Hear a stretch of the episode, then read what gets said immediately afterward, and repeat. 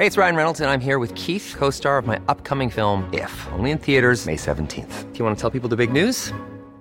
All right, I'll do it. Sign up now and you'll get unlimited for $15 a month in six months of Paramount Plus Essential Plan on us. Mintmobile.com slash switch. Upfront payment of $45 equivalent to $15 per month. Unlimited over 40 gigabytes per month. Face lower speeds. Videos at 480p. Active Mint customers by 531.24 get six months of Paramount Plus Essential Plan. Auto renews after six months. Offer ends May 31st, 2024. Separate Paramount Plus registration required. Terms and conditions apply if rated PG. El Heraldo Radio presenta Zona de Noticias con Manuel Zamacona. Zona de Noticias, el epicentro de la información.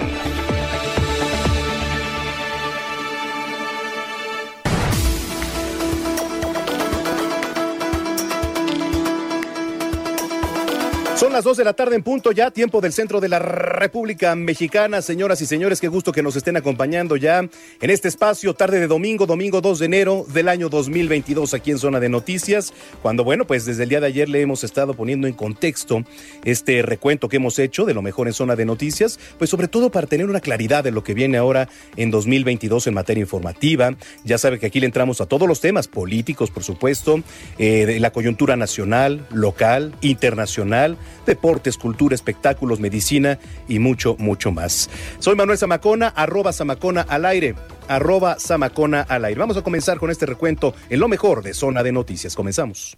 Miren, por ejemplo, aquí en Jalisco el semáforo epidemiológico es color verde. ¿No? Lo que significa que poco a poco se empieza a vislumbrar una normalidad, ¿no? Una cierta normalidad en la Ciudad de México, que significa que también poco a poco pudiéramos quizá estar hablando de que en algunas semanas retornemos a, a una cierta normalidad, que yo le voy a decir algo, ¿eh? Usted ve el tráfico de todos los días y parece que estamos en color verde ya desde hace muchísimos meses, pero bueno, que tenemos que tomar en cuenta qué medidas preventivas debemos aplicar para este regreso ahora a la normalidad, por ejemplo, también en las clases, ¿no? Ya están diciendo. En la línea telefónica tenemos a la doctora Marta Huertas, ella es jefa del Servicio de Epidemiología del Instituto Nacional de Ciencias Médicas y Nutrición Salvador Subirán. Doctora, gusto saludarla. Muy buenas tardes. ¿Qué tal, Manuel? Buenas tardes. Muchas gracias por este espacio. Buenas tardes a tu audiencia. Eh, yo soy enfermera, Manuel. Mucho gusto en que puedo servirle. Muchísimas gracias. Oiga, platíquenos un poquito qué medidas se pueden adoptar para este regreso, pues no sé si llamarle ya normalidad, ¿no? O a la adaptación que, que hemos tenido ya al, al semáforo epidemiológico. Sí, claro que sí. Bueno, debemos de seguir llamando regreso a una nueva normalidad o una normalidad diferente, porque todavía debemos de seguir cuidándonos. Claro. Eso es muy importante tenerlo en cuenta. Pero también es importante recordar que, eh, de acuerdo a la definición de la Organización Mundial de la Salud, la salud es un estado de bienestar físico-mental, no solamente la ausencia de afecciones o enfermedades. Y esto lo quiero mencionar completamente porque sí es cierto que los papás nos preocupamos por el regreso de nuestros hijos al a las escuelas por el eventual riesgo de contagio ante este nuevo virus. Pero también, por otro lado, existe la afección que han tenido algunos de los de nuestros hijos también, eh, afección emocional, mental, del encierro que han tenido ya pues cerca de 14 meses, la falta de socialización con sus amigas, amigos, los jóvenes en este aislamiento que han tenido también, los pequeños que no lo expresan tan abiertamente, pero que sí tienen de repente conductas que hace ver que es necesario ya regresar. Nuestras autoridades nos han dicho que en un par de semanas eventualmente podrían regresar ya a las clases y ante esto pues hay que prepararnos. Así como en las instituciones de salud nos estuvimos preparando, una y otra vez ante la, el ingreso de pacientes con COVID, ya después que entramos a cierta nueva normalidad, algunos de nuestros compañeros que estaban aislados regresaron y de igual forma tuvimos que prepararnos. En las escuelas no es la excepción, todos, eh, todo el grupo, la comunidad escolar tiene que estar preparada, desde los maestros, los padres de familia, los alumnos, cada quien tiene que tomar esto con seriedad y responsabilidad. ¿Qué quiere decir? Que se tiene que continuar cuidándonos. Y esto incluye que desde el traslado de sus hogares a las escuelas y aquellos que regresan a sus trabajos, pues hay que seguir protegiéndose con el cubrebocas de tela o cubrebocas quirúrgico, que hay que manejarlo de acuerdo a lo que nos han enseñado, al tocarlo desinfectar nuestras manos. Tenemos que seguir desinfectando nuestras manos con soluciones base alcohol o hacer la higiene con agua y jabón. Hay grupos o mesas directivas en las escuelas escuelas que se están encargando ya de ver que las escuelas estén limpias porque pues estaban solas y cuando regresen los niños pues hay que cuidar que en las aulas se tenga sana distancia. La Organización Mundial de la Salud menciona que por lo menos se tiene que tener un metro de distancia. En la medida de lo posible se tiene que cuidar que las aulas estén bien ventiladas, que los maestros también porten su cubreboca. Y hay una responsabilidad muy muy importante como mamás y papás en nuestros hogares. Si alguien está enfermo hay que y mejor quedarnos en casa. ¿Por qué? Porque sabemos que los niños también pueden pasar asintomáticos y si hay algún adulto enfermo, pudiera ser que el niño ya esté contagiado. Si ocurre esto, hay que avisarlo. Se van a colocar filtros a la entrada de las escuelas, filtros sanitarios, se le van a llamar de otra forma. Y bueno, hay cierta ventaja. Sabemos que los adolescentes, pues les tocó vivir la pandemia de influenza y ellos traen ya cierto aprendizaje. Esto se trata de desarrollar nuevas competencias para que hagamos una cultura sana en nuestro México querido. Claro. Que haya completa comunicación de padres con hijos y con maestros. De eso se trata esto. Marta, ¿cómo ha visto eh, el tema de la hospitalización? ¿Realmente se ha bajado el número de, de, pacientes? ¿Cómo está ahorita operando el personal de la salud en los hospitales?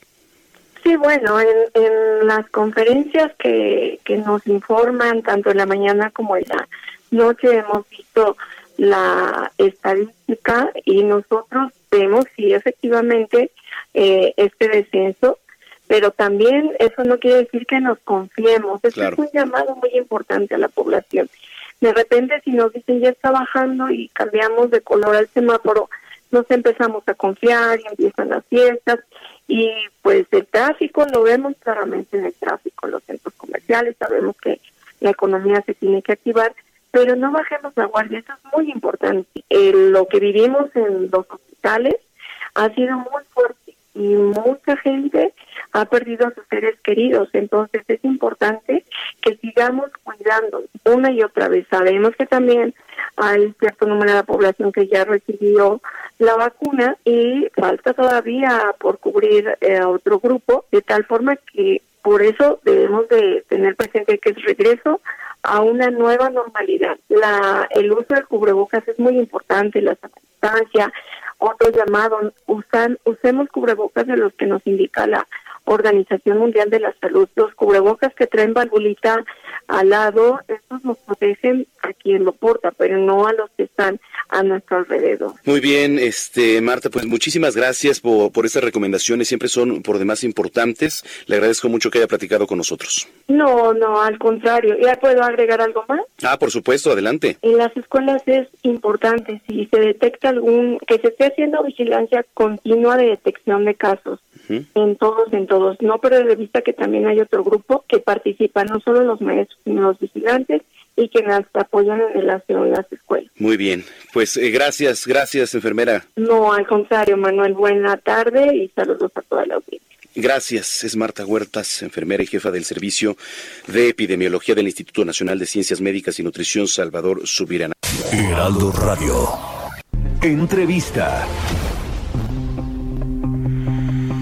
Eh, pues para abrir las escuelas es, un, todo un tema, ¿eh? hay que adoptar protocolos. Los dieron a conocer la semana pasada y son protocolos, este, digamos, básicos, nada que no conozcamos. Delfina Gómez, titular de la SED, ya los dio a conocer, ¿no? Hacer diagnóstico, revisar situaciones en particular. ¿Por qué? Porque todas las escuelas, hay muchas, que después de los saqueos que hubo en muchas partes del país, no tienen ni siquiera agua. ¿Y cómo quieren hacer protocolos de sanidad si ni siquiera hay agua en las escuelas? ¿No? Elemento básico. Ahora sí que no me gusta la palabra, pero es el vital líquido para todo. En la línea telefónica, David Calderón, presidente ejecutivo de Mexicanos Primero. ¿Cómo estás, David? Bien, Manuel, mucho gusto de saludarte y a tu auditorio. Muchísimas gracias. Volver sí, pero solo así. ¿Cómo está esto? Platícanos, un regreso seguro a las escuelas. Lo que estamos planteando, Manuel, es que se cumplan necesariamente cinco puntos. Que esté armonizada la normativa, que estén alistadas las escuelas, que efectivamente tengamos un protocolo y no un listado de nueve cosas, que es lo que ha estado difundiendo la SEP, que se apoya a los maestros y eso incluye desde el tema de la sustitución para los que tienen algún tipo de padecimiento que les complicaría estar realmente frente al grupo, hasta el apoyo que necesitan para manejarse en el aspecto socioemocional, para recibir a los niños también que van a llegar en ese sentido dispersos y preocupados. Y finalmente, el poner la prioridad en los niños y eso significa el organizar auténticamente como algo interinstitucional y basado en derechos el regreso y no solo en una orden, en un capricho y en esta visión generalizada de primero todas cierran y luego todas abren. Ahora, dio a conocer la Secretaría de Educación Pública estos nueve lineamientos. Son nueve lineamientos que, pues, digamos, son protocolos que ya no sabíamos, ¿no? El uso del cubreboca, la sana distancia, usar el gel, lavado de manos, etcétera. Pero entonces está proponiendo, digamos, hacer un tipo de acompañamiento también más psicoemocional, ¿no? Así es, y eso es muy necesario, puesto se requiere que a ese respecto no se deje solo a los maestros. Entonces, en primer lugar, los materiales que les están proponiendo, pues es un fichero viejo que tiene una liga que ya no funciona, te prometo así es, o sea, la liga que pone el acuerdo secretarial que apenas se publicó eh, está caída y en segundo lugar que tomen cursos a distancia de estos masivos, ¿no? Lo que nosotros hicimos es de plano generar un esfuerzo junto con expertos de distintas organizaciones de sociedad civil y ya está disponible, se lo hemos entregado a varios gobiernos estatales, al gobierno federal, pero también se puede encontrar en nuestra página, se llama Ruta Socioemocional y es una recomendación con materiales solo de la SEP para todo el ciclo escolar y no solo para unas cuantas semanas o unas cuantas sesiones. Y también hablando de esto de protocolos, hicimos un prototipo de protocolo, un protocolo tipo que también está ahí disponible. Es un documento de más de 50 páginas eh, que son listas de cotejo detalladas. Un verdadero protocolo le tienes que hacer un checklist, o sea, si hay, si hay, no hay. Se, midieron las distancias, sí, se confirmó la ventilación usaba, sí, en qué salones, un mapa, eh, o sea, el croquis de, de cada escuela si no hay esto, eh, justo pues no se va a generar la confianza en las familias. Bueno, pues sí, eh, teniendo en cuenta todos estos puntos, digamos, ustedes eh, confían en que el regreso a clases de manera presencial poco a poco, gradualmente, porque digo, no es, no es obligatorio, ¿no? Pero poco a poco se puede ir dando ya de manera natural. Así es, y justamente lo que pensamos es que este periodo va a ser una especie del verano que no tuvimos, el piloto que no se hizo, porque al principio van a estar abiertas no más de la mitad de las escuelas y no van a llegar más allá del 12-15% de los estudiantes.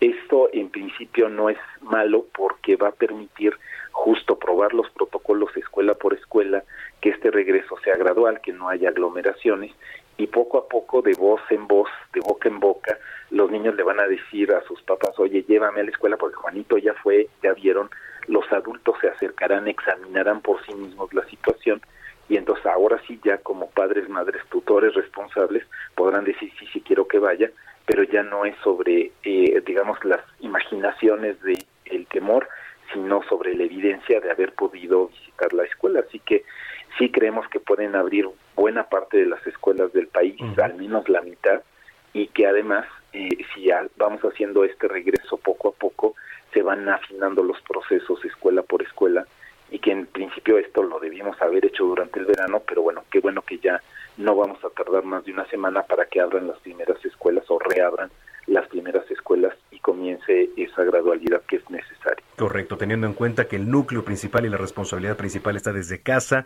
desde ponerle el cubreboca al niño, digo, evidentemente uno también, ¿no? O sea, estoy hablando de los de los pequeños, ponerle el cubreboca y adoptar las medidas que desde hace más de un año ya sabemos. Oye, David, pues te agradezco mucho que hayas platicado con nosotros esta tarde. Muchas gracias, Manuel. Muchos saludos. Gracias, es David Calderón, presidente ejecutivo de Mexicanos Primero. Volver sí, pero solo así por un regreso seguro a las escuelas. ¿Qué opina? Arroba Samacona al aire. Usted, madre, padre de familia, ¿está segura, seguro de regresar a sus hijos a las aulas de manera presencial? Arroba Samacona al aire. Hablemos de tecnología con Juan Guevara.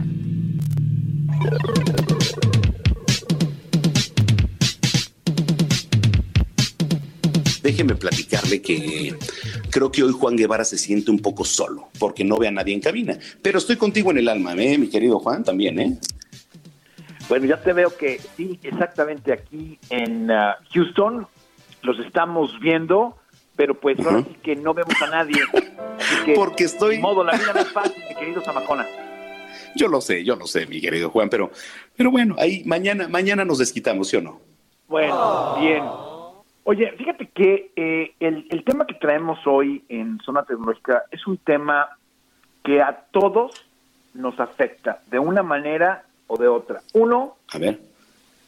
si ya eres un poco más maduro eh, y tienes hijos, el tema del sexting, el tema del cyberbullying o el tema de todo lo que tiene que ver con, eh, con el acoso cibernético o te afecta a ti como persona o te afecta a alguno de tus familiares, ¿no? En este caso tus hijos. Entonces, el, uh, el tema del sexting y el cyberbullying van juntos en el tema tecnológico porque se está dando mucho, para darle una idea, de eh, los 11 años de edad a los 17.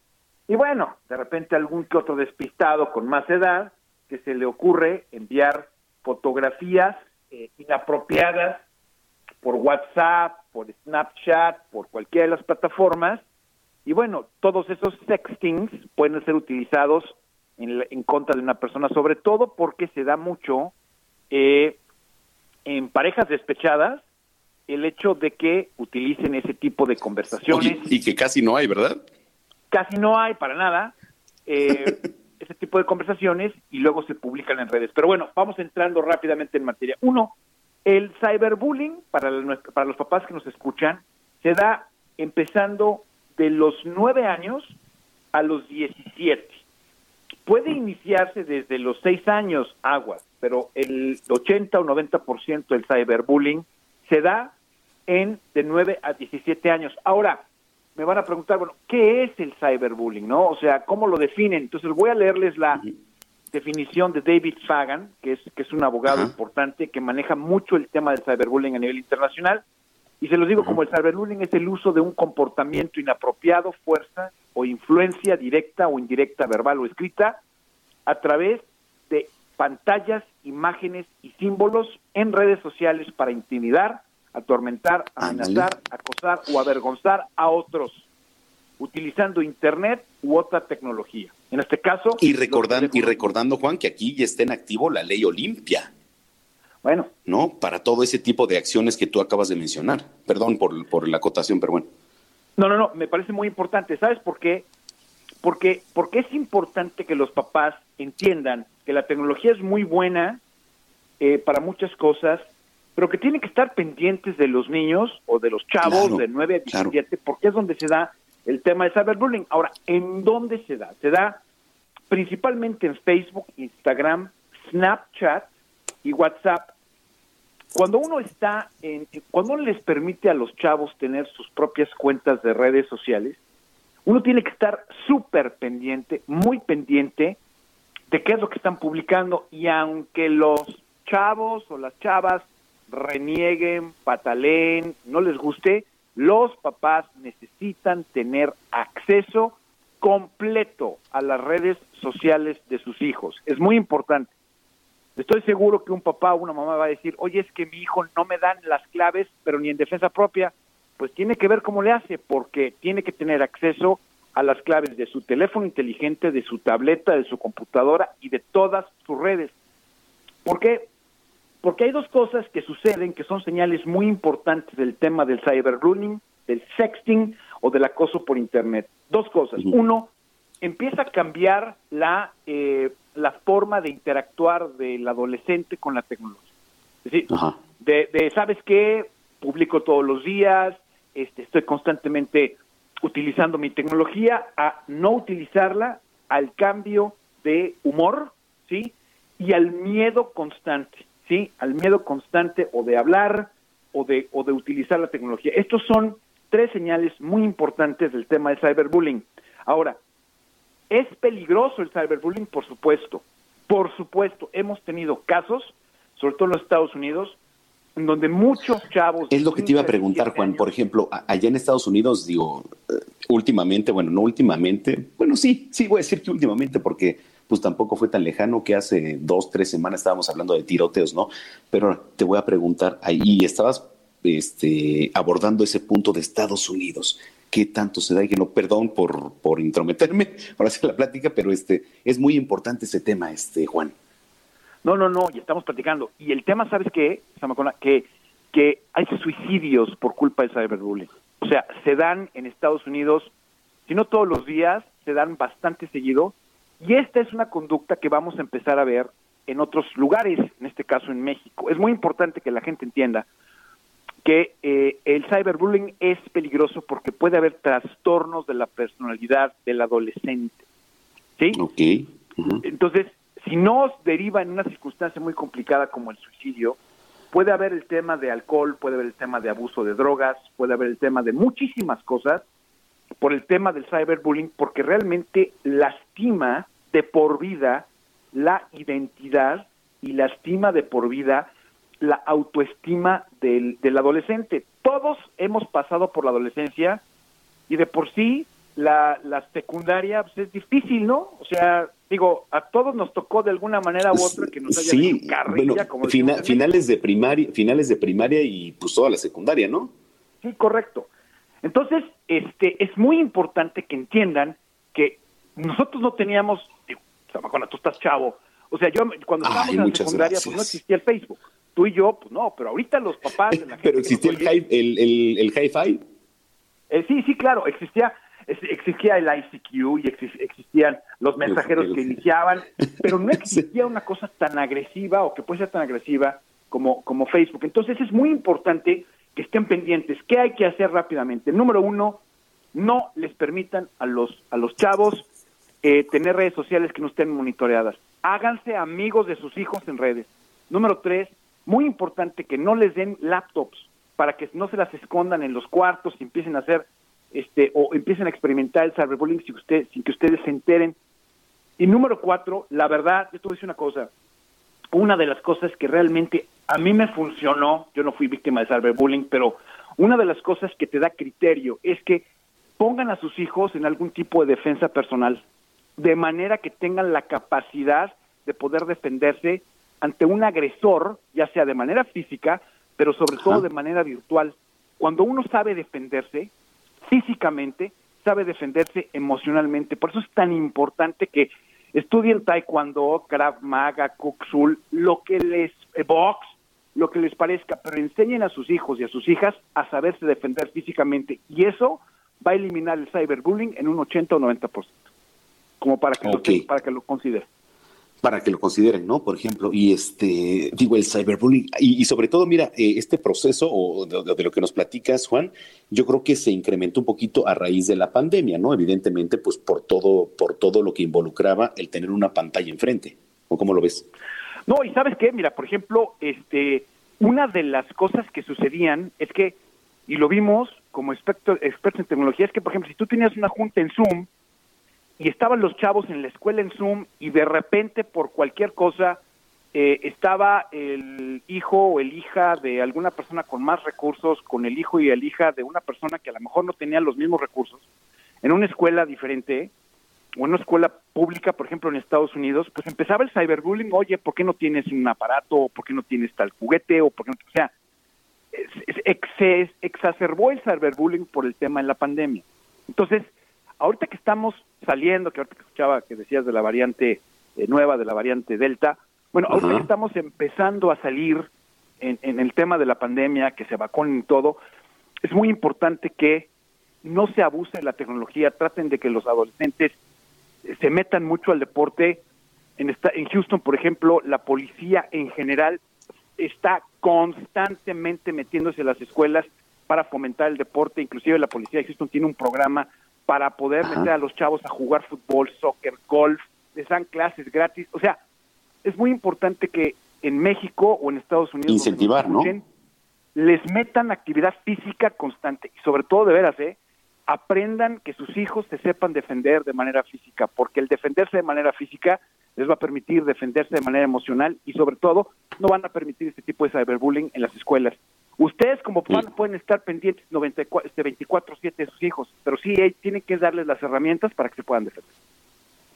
Oye, Juan Guevara, ¿dónde te seguimos en redes sociales, por favor? Miren, para que me sigan, no para que me hagan cyberbullying, es, Juan Guevara TV en todas las redes, Juan Guevara TV. Mándenme sus preguntas y comentarios para irlos contestando aquí, en Zona de Noticias. Muy bien. Oye, te mando un abrazo. Un abrazo, mi querido Zamacona. Pórtate mal, cuídate bien, ¿eh? Eso, muchísimas gracias. Muchísimas gracias. Es Juan Guevara con Zona Tecnológica, aquí en Zona de Noticias. Heraldo Radio. La HCL se comparte, se ve y ahora también se escucha.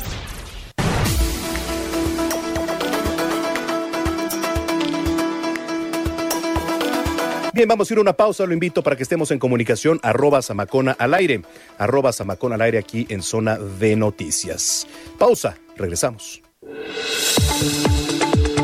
Vamos a una pausa y regresamos con Manuel Zamacona a Zona de Noticias por Heraldo Radio.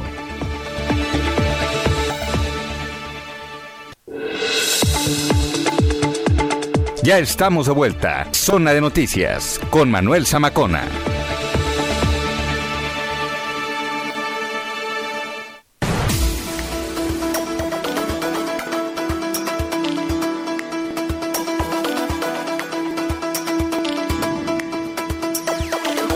Estamos de vuelta. Gracias por continuar con nosotros aquí en Zona de Noticias. Nos pueden seguir en redes sociales arroba Samacona al aire y visitar nuestra página www.heraldodemexico.com.mx. Continuamos con lo mejor aquí en Zona de Noticias. Entrevista. Le platicaba que va a haber que algunos cambios ahora para 2022 eh, que tienen que ver con los temas fiscales.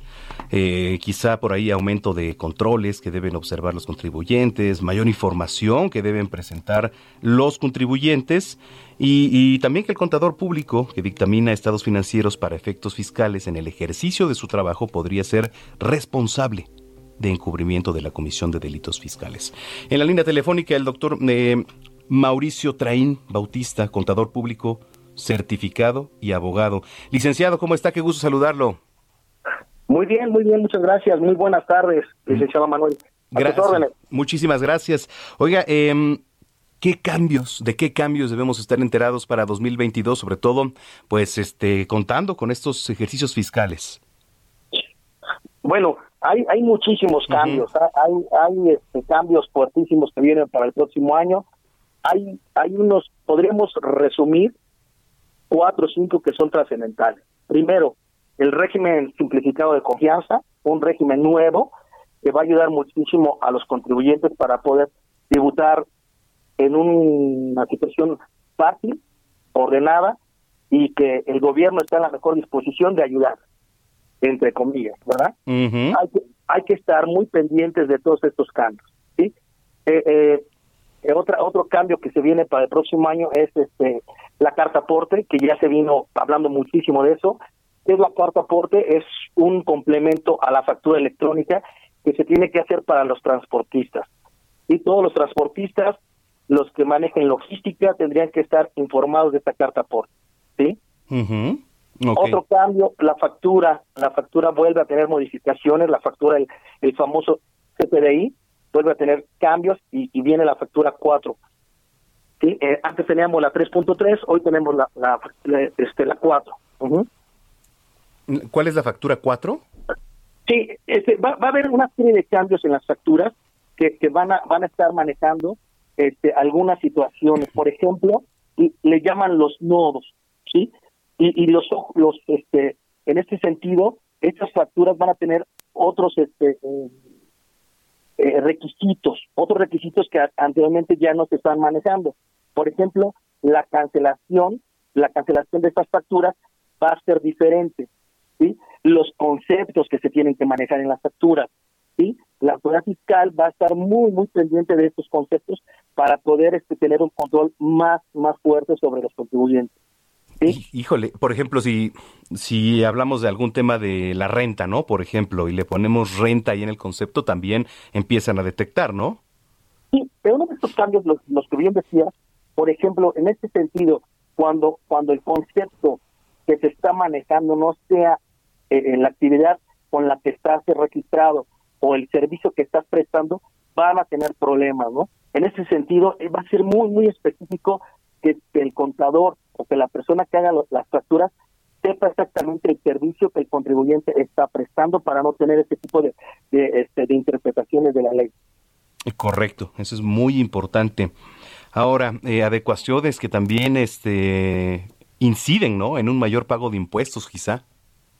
Este, sí, sí. Eh, los impuestos no aumentan. Realmente, lo que ha hecho la autoridad, el fisco, ha ayudado muchísimo que no han aumentado impuestos. Bueno, a nivel federal, a nivel local, este, sí va a haber impuestos que, van a aumentar. Pero bueno, vamos a quedarnos con los que maneja eh, a nivel federal, y en ese sentido no aumentan impuestos, pero sí aumenta la administración para poder regular. Por ejemplo, eso de la factura sí tiene mucho mucho que ver.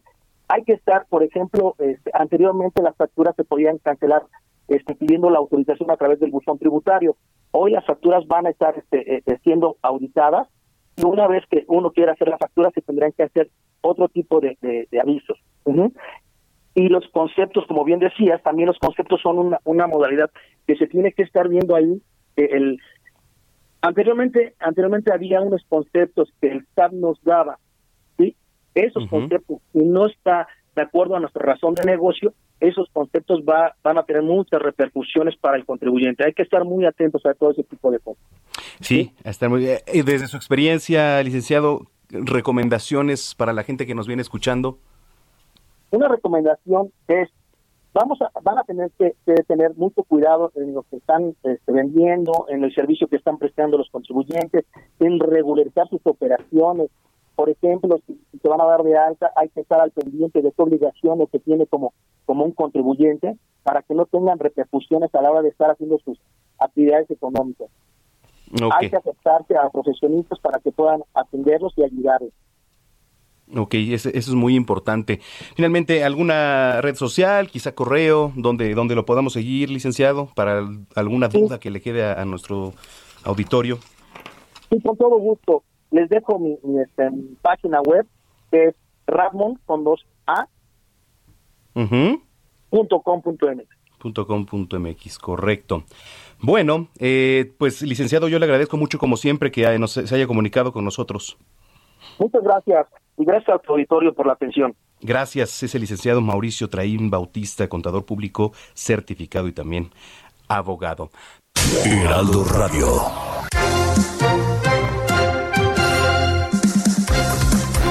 Bueno, otros temas. Eh, con el fin de exigir que los funcionarios de la Fiscalía General de la de, Justicia, perdón, de Nuevo León, eh, frenen prácticas irregulares o al menos, al menos eso es lo que están acusando, ¿no? ¿En qué derivan? Que derivan en la sustracción de los hijos, en los divorcios. ¿Qué tema, eh? Imagínese qué tema. En la línea telefónica me da mucho gusto saludar a Miguel Ángel Plata, fundador y presidente de la asociación Más Infancia Feliz. Miguel Ángel, ¿cómo estás? Muy bien, muchas gracias. Agradecido por el espacio y la difusión de esta causa tan importante para la niñez. Gracias, bienvenido a Zona de Noticias. Oye, a ver, platícame y por dónde empezar a hablar de este tema tan delicado. Por, eh, por el caso que enfrentan los niños, que es la desvinculación forzada, esta parte en que quitan al niño y a la niña la oportunidad de convivir con papá, con mamá, cuando se enfrentan a divorcios o una separación que termina con un juez de familia decidiendo el presente y futuro de este niño o niña. Ahí es donde inicia este este trayecto este intestino judicial donde los niños y niñas son a veces ocultados, retenidos o sustraídos porque no se permite esta convivencia. Ahí inicia esta esta etapa para los niños y niñas que está siendo en verdad desgarrador para su presente y está afectando eh, pues los valores que se supone deben estar dentro de la familia. Ok, Miguel Ángel, ¿y qué es lo que están haciendo o qué proponen ustedes? ¿Qué es lo que están demandando?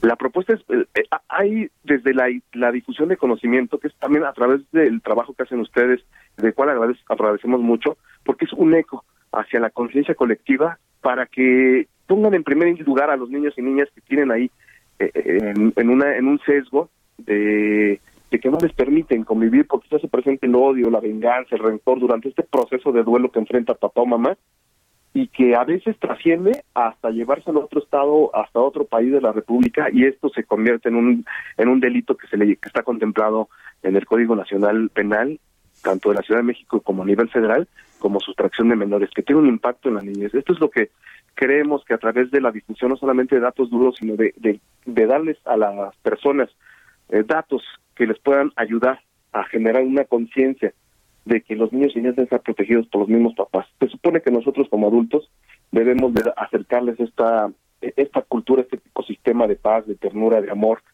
de paciencia y no quitarle el derecho a un sano desarrollo de la identidad que es de que, es propio de la naturaleza de los niños y niñas para convivir con ambas familias. Claro. Esa es una de las propuestas. Oye, Miguel Ángel, ¿y, ¿y cómo se batalla en cuanto a la legalidad?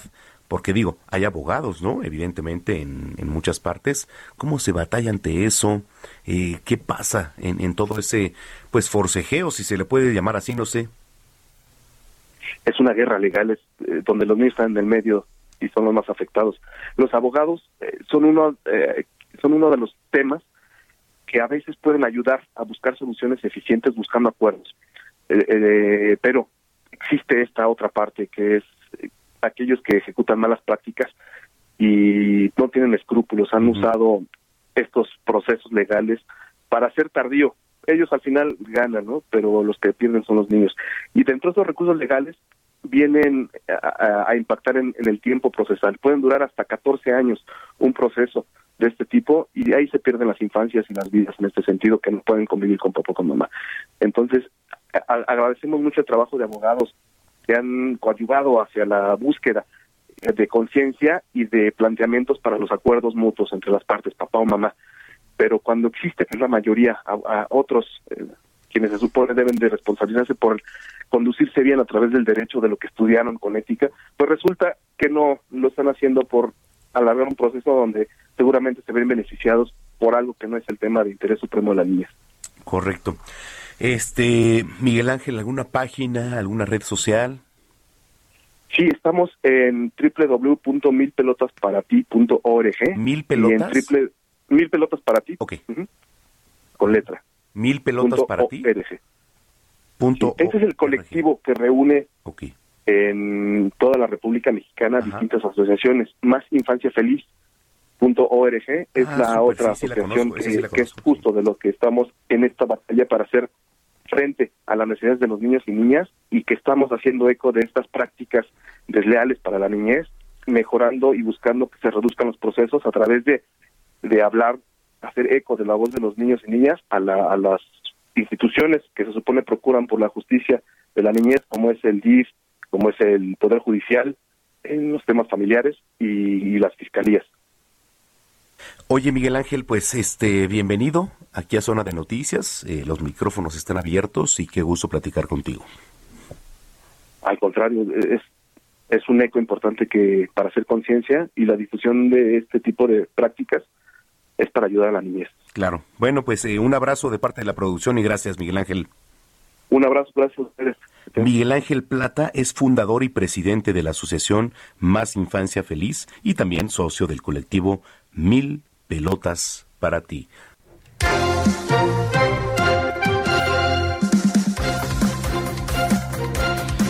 Le platicábamos de la salud mental de las madres en la pandemia. ya que no es un desgaste, por supuesto que es un desgaste. ¿No? O sea, a ver, el desgaste sí es para todos los miembros de la familia, evidentemente. ¿Por qué? Pues porque eh, en la vida cotidiana uno está acostumbrado, acostumbrada a llevar a los hijos a la escuela, ¿no? Al hacer una vida. Eh, pues de cierta manera se vuelve una monogamia, ¿no? Pero de repente, ahora con el, el tema de, pues de las restricciones, ¿no? Pues hay hay enfermedades mentales que se han suscitado, sobre todo con las madres que dicen, y yo lo vuelvo a repetir, y ni modo si me está escuchando mi vecina, pero le he escuchado cómo grita de repente de desesperación de tener al, a, su hijo ahí en, en, clases. Digo, también hay que saber cómo llevar, ¿no? El tema, pero es difícil. Usted como madre de familia, escríbame, de verdad. ¿Qué piensa en estos tiempos de pandemia? ¿Ha tenido a su hija, a su hijo ahí en todo este tiempo? ¿Qué hacen? ¿Cómo sobrellevan el tema? ¿Es difícil? Claro que es difícil. Es complicado para una madre de familia, para un padre de familia. En la línea telefónica tenemos a Salvador Guerrero Chiprés. Él es director del Consejo Ciudadano de la Ciudad de México, a quien como siempre le agradezco mucho que nos haya tomado la comunicación. Salvador, gracias. ¿Cómo estás? Eh, buenas tardes, buen domingo, Manuel. Te deseo lo mejor. Qué bueno que se reactiven las cosas. El año pasado no se pudo festejar, ahora sí se puede. Sí, qué bueno. La verdad es que qué bueno. Son buenas noticias que poco a poco vayamos otra vez tomando un ritmo aquí en la ciudad, bajo las medidas, por supuesto, y sin bajar la guardia. Pero un tema que, que estábamos platicando es la salud mental de las madres, ¿no? En esta pandemia. Este, ¿Cómo lo ven desde el Consejo, este Salvador? Bueno, eh, como tú sabes, en el Consejo Ciudadano tenemos una línea que es el 55 55 33 55 33. Atendemos llamadas de todo el país. El año pasado solamente tuvimos 270 mil llamadas. En lo que va de este año tenemos unas 90 mil. De ellas, eh, prácticamente el 70% son llamadas de mujeres. Y de ese porcentaje hay que decir que alrededor del 36-37% son de mamás. Es decir, hay una buena cantidad de reportes que tenemos en el Consejo que es representativo de ese volumen enorme de la población que son mamás. Estamos hablando en general, según los datos del Instituto Nacional de Estadística y Geografía e Informática, el INEGI, de alrededor de 34, 35 millones de personas que son mamás. Entonces, sí hubo, sobre todo entre mayo y febrero de este año, mayo del año pasado y febrero de este año, muchas llamadas que tienen que ver con algunas afectaciones por la imposición de las medidas sanitarias por COVID, por el tema que tú mencionaste de las escuelas, que bueno, modificaron su modelo de su modelo pedagógico y muchos no pudieron ir a la escuela, muchos no fueron a la escuela y eso causó un estrés adicional dentro del espacio privado. También hubo incidentes de desempleo, de ajuste pues de labores domésticas en un espacio mayormente reducido si consideramos que no todas las familias tienen más de dos o tres baños en sus casas, ¿verdad? Entonces hay una cierta desigualdad que necesariamente impactó todo el, fenómeno. Así que en principio sí tuvimos el tema de la ansiedad, sí tuvimos el tema de depresión, entre otros. En cuanto a llamadas, Salvador, este, se aumentó el número de, de quejas de, de auxilio, por supuesto, de orientación. Así es, digamos que solo el que tiene que ver con algunos temas, entre ellos violencia familiar y doméstica, sí hubo en mayo del año pasado una cuadruplicación de las llamadas y se multiplicaron por 10 por ahí de diciembre.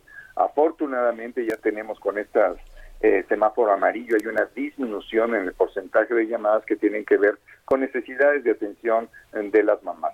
Sí hay que decir que en pues, las edades, ¿verdad?, de quienes más nos llamaron, el 20% de las llamadas de mujeres que requerían ayuda o atención o guía jurídica inclusive eh, son personas de entre 18 y 30 años. 35% de las mamás tienen edades de 31 y 45 años y un 23% son mamás de entre 46 y 60 años. Y sí, los temas son esos, precisamente los que te indicaba, desde la ansiedad, la depresión, y sí, eh, algunos eh, fenómenos de angustia que resentimos en algunos de los meses pico, en estos 14, ya casi 15 meses que llevamos de la pandemia. Ahora, los, los enojos, las molestias, las llamadas de atención, digo, son normales dentro de, una relación madre o padre-hijo, pero se han salido de control. ¿eh? Ahora en la pandemia de verdad es que han explotado, se ha vuelto algo un poquito más allá. por ejemplo, ¿hay alcaldías, Salvador, que, que tengan un foco rojo, por ejemplo? Bueno, coinciden básicamente con la saturación demográfica. Por supuesto está Iztapalapa, Gustavo Amadero, Cuauhtémoc, Iztacalco, Álvaro Obregón y algunas otras. Básicamente sí hay una coincidencia con la saturación demográfica, pero recibimos llamadas de todo el país, también por supuesto Veracruz, Jalisco, Puebla, Nuevo León, eh, Morelos, Estado de México fueron lugares desde donde nos llamaron y te comento, el 58% de las llamadas que tenían que ver con la pregunta eh, ¿qué la agota usted eh, o cansa emocionalmente? El 58%, repito, dijeron que cuidar sola a sus hijos e hijas, es decir, deberíamos pensar que tiene que haber una nueva solidaridad, un nuevo, una nueva distribución del peso del estrés y del trabajo, aprovechando sí esta, esta pandemia y una serie de movilizaciones y situaciones que han ocurrido en todo el mundo que nos deben de hacer reflexionar sobre la redistribución de cargas en el hogar para evitar que ellas sufran más ese peso, ese cansancio emocional. Sí, correcto. Eh, desde el Consejo Ciudadano, ¿cómo se les da información? ¿Página de Internet? ¿Algún, eh, bueno, repetir, por supuesto, el número telefónico y redes sociales, Salvador? Sí, claro que sí. Eh, el, Consejo MX está Twitter, nuestra cuenta muy dinámica está en 55 55 33 55 33 donde además desde hace dos años ya tenemos atención por WhatsApp un chat de confianza como le llamamos ahí hemos atendido a un porcentaje de más del 60% de las personas que tienen más confianza ya en hablar como por chat se atiende de manera inmediata, es gratuito 24/7 y también atendemos presencialmente en Luis Hidalgo Monroy número 100 en Iztapalapa y en Amberes 54 en la Colonia Juárez. Correcto, Salvador, me dio mucho gusto platicar contigo, siempre es importante e interesante platicar y conocer en dónde se puede apoyar la gente. Gracias de verdad. Gracias, Manuel. Buen domingo. Buen domingo, Salvador Guerrero Chiprés, director del Consejo Ciudadano aquí en la Ciudad de México. Salud con el doctor Manuel Lavariega.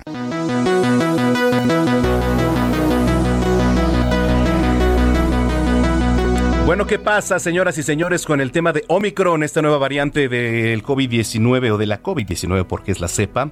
En la línea telefónica ya tenemos a nuestro colaborador, el doctor Manuel Lavariega Sarachaga, a quien saludo como siempre con muchísimo gusto. Tocayo, ¿cómo estás? Buenas tardes. Mi querido Tocayo, el gusto es mío. Muy buena tarde. Gracias. Oye, a ver, desde tu experiencia, desde tu ojo clínico, ¿cómo ves esta nueva variante? Fíjate que, pues bueno, ya hemos platicado, seguramente ya todos han escuchado esta nueva variante y de su pues gran riesgo de contagio, pero creo que podemos hablar de el principio del fin de la pandemia.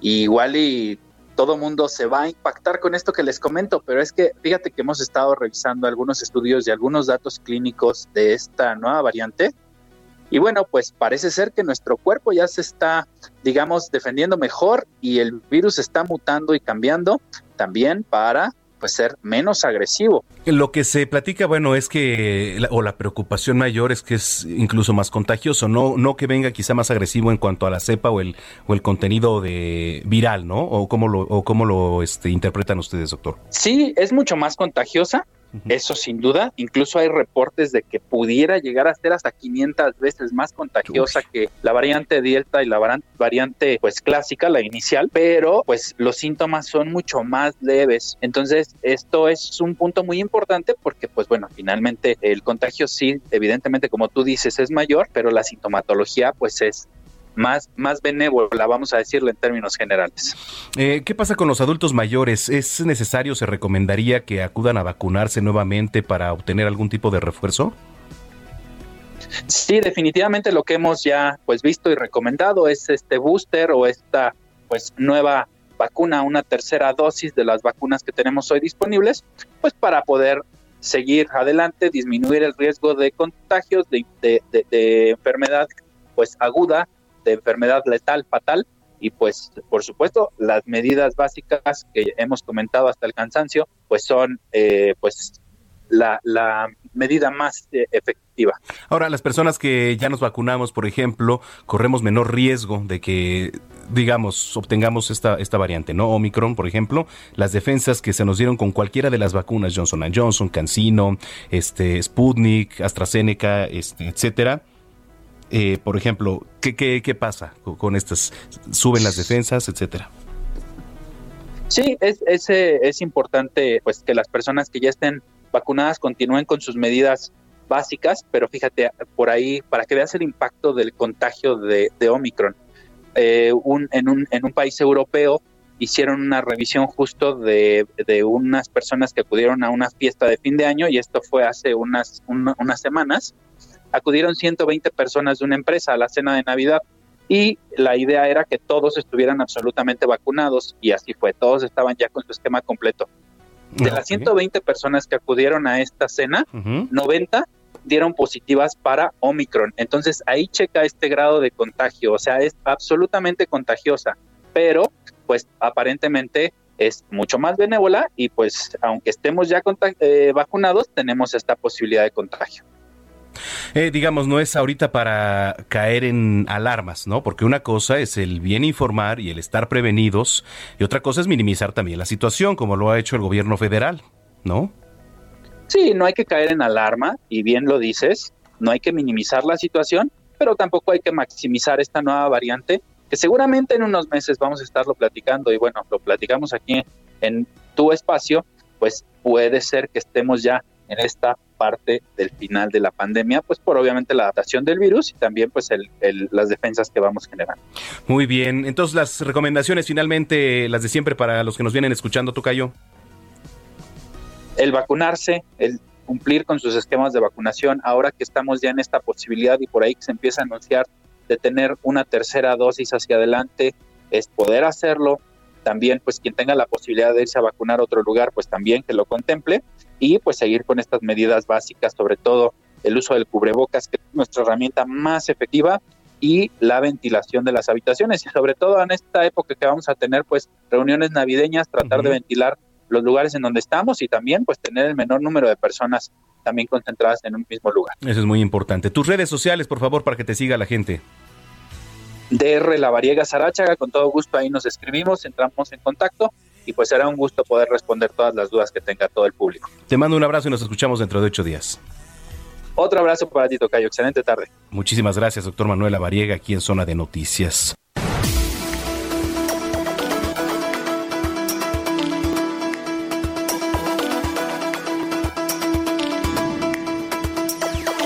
Bien, vamos a ir a una pausa. Lo invito para que estemos en comunicación. Arroba Samacona al aire. Arroba Samacona al aire aquí en Zona de Noticias. Pausa. Regresamos. Vamos a una pausa y regresamos con Manuel Zamacona a Zona de Noticias por Heraldo Radio.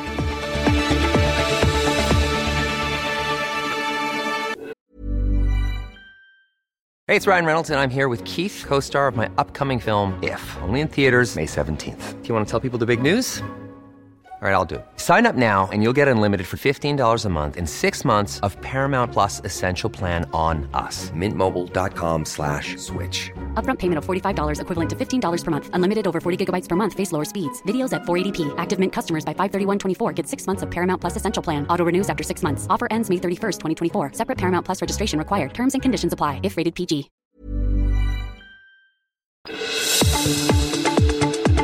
Ya estamos de vuelta. Zona de Noticias con Manuel Zamacona.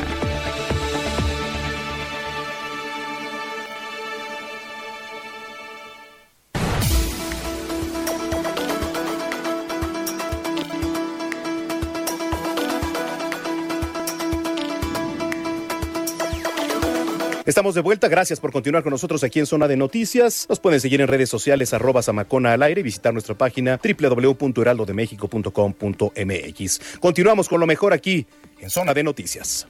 Heraldo Radio. La HCL se comparte, se ve y ahora también se escucha. En particular, si usted vive en el Estado de México, hay un programa muy interesante del cual vamos a platicar en este momento y para ello me da pues mucho gusto saludar y además que ya teníamos eh, programada esta entrevista porque la verdad es que siempre hablar de justicia, siempre hablar de seguridad va a ser tema prioritario. El maestro Arturo Iván Barrera Pineda, él es subdirector de justicia, subsecretario de justicia del gobierno del Estado de México, ¿es correcto? Correcto, muchas gracias Manuel y un gusto a ti y a toda la audiencia. Gracias por la invitación. No, al contrario, muchísimas gracias. Hay un programa que son las caravanas por la justicia, ¿no? ¿Qué son las caravanas por la justicia cotidiana? Que además, bueno, este, leyendo un poquito y entrando en tema, este programa de justicia mm, itinerante que tiene varios propósitos. Pues mira, eh, platicarte primero con mucho gusto, eh, anunciarte que estas caravanas por la justicia cotidiana arrancaron su recorrido en octubre de 2019 a partir de la instrucción que recibimos del gobernador Alfredo del Mazo para poder generar un programa de acceso a la justicia itinerante que tuviera como propósito conjuntar el esfuerzo de diversas instituciones públicas para poder acercar trámites y servicios jurídicos a todos los rincones del Estado de México. Hoy ya somos 23 instituciones en donde brindamos más de 80 trámites y servicios jurídicos y esto nos ha permitido llegar prácticamente ya a todos los rincones del Estado de México. Hemos ya recorrido 40 municipios alejados de la capital del Estado y hemos atendido prácticamente a 40 mil personas. Eso nos habla un poco acerca del interés que tienen las personas de poder realizar estos trámites y servicios que difícilmente los pueden realizar porque ya sea por la lejanía, ya sea por el costo de los trámites o bien porque es muy difícil encontrar estas instituciones trabajando de manera conjunta. Digamos que es de alguna manera acercar a la población un poco estos servicios, ¿no? Porque de alguna manera son a veces hasta engorrosos, ¿no? Llegan a ser engorrosos. ¿Qué pasa? Que el asesoramiento siempre se vuelve parte fundamental también. Ha sido bien complicado poder generar una política pública que permita a los mexiquenses tener de manera conjunta no solamente instituciones del Poder Ejecutivo, sino que trabajen también de la mano el Poder Judicial, el Poder Legislativo, los órganos autónomos y también sociedad civil. Nosotros hemos logrado con este proyecto conjuntar este esfuerzo de estas instituciones. ¿Quiénes acompañan estas caravanas? Por ejemplo, la Fiscalía General de Justicia como órgano autónomo, pero también la Comisión de Derechos Humanos del Estado de México también como órgano autónomo, o bien el, el Infoem, que es nuestro Instituto de Transparencia, también es un órgano autónomo. Pero están trabajando de la mano junto con instituciones de carácter público y privado. Quienes, por ejemplo, el Colegio de Notarios, que se han sumado de manera muy entusiasta a este proyecto de las caravanas, y trabajan distintas instituciones del Ejecutivo, la Secretaría de Justicia, la cual encabeza el secretario Rodrigo Espeleta, y de, y de la cual además surge este proyecto. Está ahí la Comisión Ejecutiva de Atención a Víctimas, la Comisión de Búsqueda de Personas, el Registro Civil, la Defensoría Pública, y trabajamos además de la mano con otras instituciones que nos han permitido poder focalizar el esfuerzo en donde más se requiere. Por ejemplo, la Secretaría del Campo, recién eh, creada, y que además está brindando ahora ya asesoría en materia agraria a todos los núcleos agrarios que están en el Estado de México. Como bien lo decías, por la distancia, por la complejidad del propio Estado de México, somos 17 millones de habitantes y es bien complicado poder tener una política que permita que todas estas instituciones trabajen de manera coordinada y estén en un mismo lugar.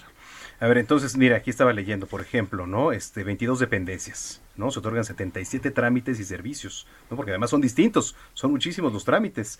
130 servidores públicos. Por ejemplo, si alguien este, mm, no conocía del programa, ahora lo conoce, dice, oye, a ver si se puede acercar la caravana, ¿cómo le tienen que hacer? O ellos van, tocan a las puertas.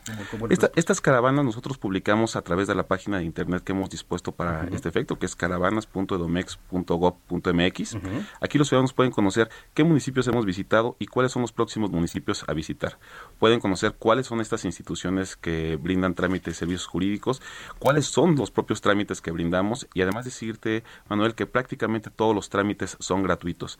esto, esto es un tema importantísimo porque a las personas no les cuesta un solo centavo realizar estos trámites. Recibir asesoría jurídica es de manera gratuita, pero si requieren también patrocinio jurídico, prácticamente en todas las materias se les brinda también un abogado para que puedan ya sea darle continuidad a un asunto jurídico que tengan pendiente, que se esté ventilando en sede jurisdiccional, ministerial, o administrativa, pero también nosotros damos este acompañamiento. Iniciamos, eh, en el caso de que se requiera algún tipo de patrocinio, desde el momento mismo de la presentación de la demanda, también estamos ahí acompañando a los mexiquenses. Es un proyecto que tiene como finalidad que todos los mexiquenses se puedan acercar a estas caravanas sin distinción del municipio del cual nos visitan. importante, digo, actualmente se ofrecen más de 70 trámites y servicios, ¿no? Ahí le va, por ejemplo, los registros de nacimiento, el matrimonio, eh, a lo mejor algún procedimiento de mediación, de conciliación y justicia restaurativa, ¿no? Por ahí la regularización de bienes inmuebles, que también es un tema bastante concurrido, la recepción de denuncias, los testamentos, los testamentos que también es un tema, ¿eh? Por ahí, qué barbaridad. Y además, Manuel, permíteme aquí hacerte un, un, comercial. Fíjate que de manera muy reciente, hace tres semanas, firmamos un convenio con el Colegio de Notarios y en las caravanas por la justicia cotidiana los testamentos son totalmente gratuitos. Ah. En el Estado de México, déjame decirte, los testamentos tienen un costo aproximado entre 3.600 y 3.800. Ahora que arranca ya este programa de septiembre, mes del testamento, se hace un descuento importantísimo, por supuesto, a nivel nacional prácticamente todos los notarios eh, descuentan de sus propios honorarios eh, la realización del testamento. En el Estado de México ronda alrededor de los 1.950 pesos o bien de 950 para adultos mayores.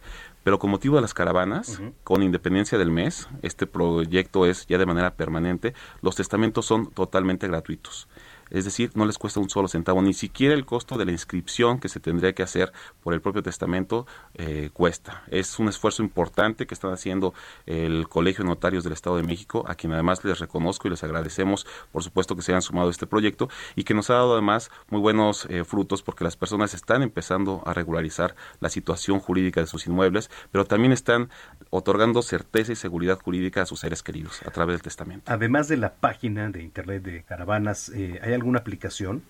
Nosotros generamos eh, en las caravanas no solamente información respecto a los trámites y servicios que brindamos, sino que también te decía, le damos seguimiento. Y para ello nosotros creamos una app que se llama así, Caravanas por la Justicia, en donde los ciudadanos que se acercan a las caravanas reciben un documento de identificación que hemos denominado carnet jurídico.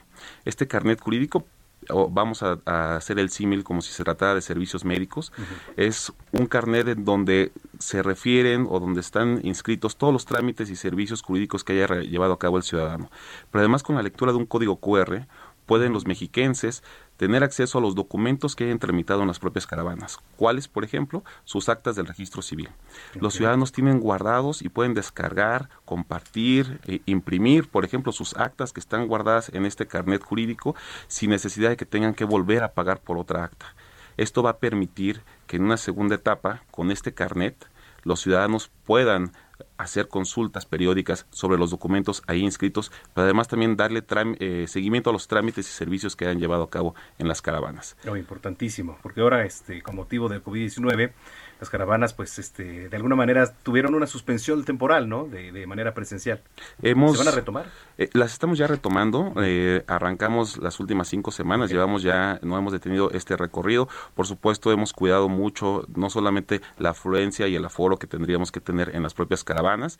Eh, además, estamos, tenemos pues dispusimos un arco eh, sanitizante, medidas de desinfección en las propias caravanas. Siempre nos instalamos en espacios al aire libre. Pueden ver la página de internet donde hemos subido distintos videos donde pueden acercarse, identificar cuáles son estas medidas que hemos adoptado. Pero lo más importante es que hemos cuidado mucho la, la salud y la seguridad de los mexiquenses.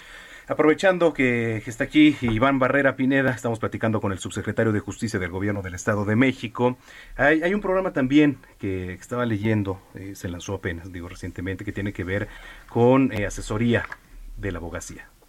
¿Es correcto? Es correcto. El, secretario de Justicia, eh, Rodrigo Espeleta, dio marcha a un programa muy ambicioso que hemos denominado el abogado virtual.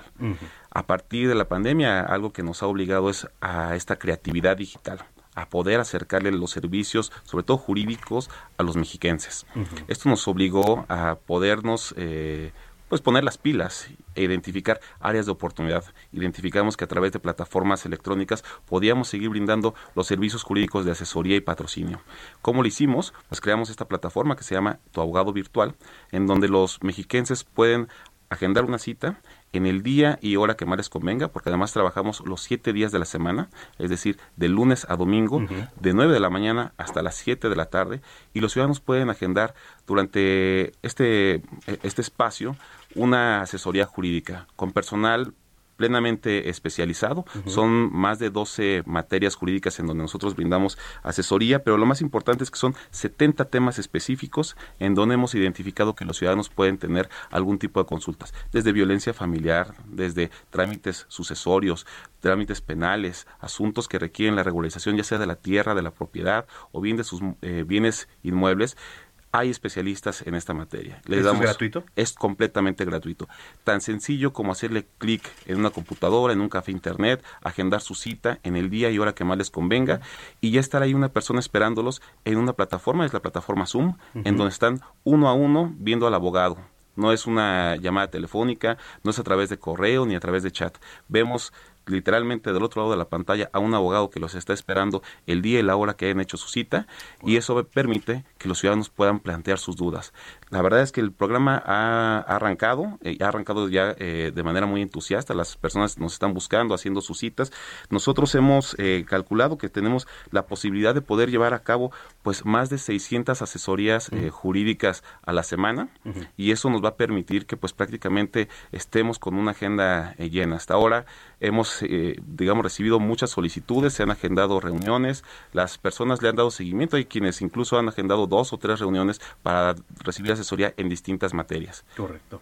Bueno, entonces, eh, esto último es muy importante. ¿Dónde puede ingresar la gente para, para asesorarse sobre esa, este programa Abogado Virtual? Pueden conocer más primero en la página, por supuesto, de la Secretaría de Justicia, que es eh, Secretaría de Justicia y Derechos Humanos, eh, pero también pueden buscar a través de redes sociales tal cual tu abogado virtual. Y en tu abogado virtual edomex.gov.mx pueden entrar a la página, les va a solicitar simplemente nombre, correo electrónico, el día y la hora donde desean hacer su cita, les abre un calendario, eligen el calendario, reciben una contraseña para ingresar a esta sesión de Zoom y simplemente ya estamos nosotros listos esperando que se puedan conectar para que lleven a cabo estas reuniones. Perfecto. Muy bien. Este, pues yo te agradezco mucho, este subsecretario, por haber platicado con nosotros eh, de estos programas, sin duda.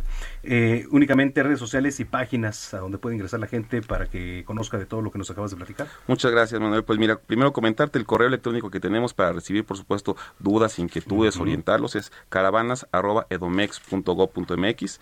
La página de internet de las caravanas por la justicia cotidiana es caravanas.edomex.gov.mx. Eh, síganos en Twitter a través de SJIDH. eh, guion bajo Edomex, que es el Twitter de la Secretaría de Justicia y Derechos Humanos. Y por supuesto también estamos en Instagram y en Facebook, en la Secretaría de Justicia y Derechos Humanos. Pueden conocer más acerca del proyecto de Caravanas por la Justicia, Tu Abogado Virtual y otros mecanismos que hemos implementado de justicia itinerante. Pero lo más importante es acercar esta justicia cotidiana a todos los rincones del Estado de México en la instrucción que hemos eh, recibido del gobernador Alfredo del Mazo, pero lo más importante es tratar de reducir la marginación jurídica, Manuel. Muchísimas gracias, Iván. Te agradezco muchísimo, muchas gracias, saludos a toda la audiencia y espero vernos por aquí muy pronto. Claro que sí, así será. Es Iván Barrera Pineda, subsecretario de Justicia del Gobierno del Estado de México, aquí en Zona de Noticias.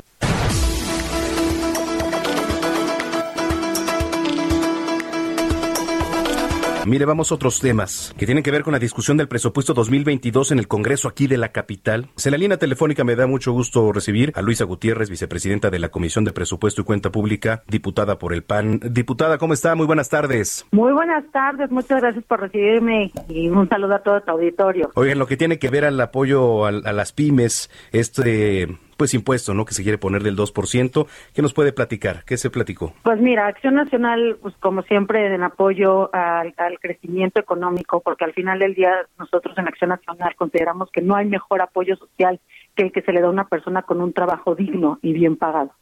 Justamente, pues muy molestos por este 2% que, que ellos, como siempre, en un discurso esquizofrénico y mentiroso, dicen que no es un impuesto, que es un aprovechamiento pero justo eh, nosotros les comentábamos en estas mesas de trabajo rumbo al paquete económico que no podían engañar de esta manera a la ciudadanía. Mira, al final del día ambas son contribuciones, ambas van a agravar el impuesto, el, consumo y ambas van a generar una repercusión en los bolsillos de los capitalinos. Es iluso e ingenuo querer creer que, que solamente la aplicación, la gran eh, Uber, la gran este Rappi, va a absorber este costo. Al final, lo que sucedió con los Airbnb cuando les pusieron este un impuesto fue que los que lo utilizaban terminaron pagando, terminaron asumiendo el costo de ese aumento. Eso es lo que va a suceder. Es ingenuo creer que solamente las grandes corporaciones son las que van a asumir este incremento y esto al final va a terminar afectando restaurantes, va a terminar afectando consumidores, repartidores de comida y a toda la cadena que se ve beneficiada insisto, un, un discurso esquizofrénico, porque ellos son los primeros en decir que a, los grupos que más fueron afectados durante la pandemia se les va a apoyar y justamente este este negocio de, de, los restaurantes con las aplicaciones había mejorado durante la pandemia, por lo menos ya eso los permitió mantenerse a flote. ¿Esto se puede impugnar? ¿Qué, qué, se va a hacer ahí desde el grupo parlamentario, diputada? Mira, justamente hemos platicado con, con estos eh, afectados. De ese tipo de, de, impuestos son los que vamos a intentar detener junto con los diputados de la alianza. Eh, pero bueno, no, de darse el caso, claro que vamos a proceder y claro que, que vamos a darles acompañamiento este, jurídica a todos estos eh, a todos estos comerciantes porque no podemos permitir que haya un retroceso en la activación económica de la capital. Sí, se ha platicado con el grupo parlamentario ahí de Morena en el en el Congreso sobre esto.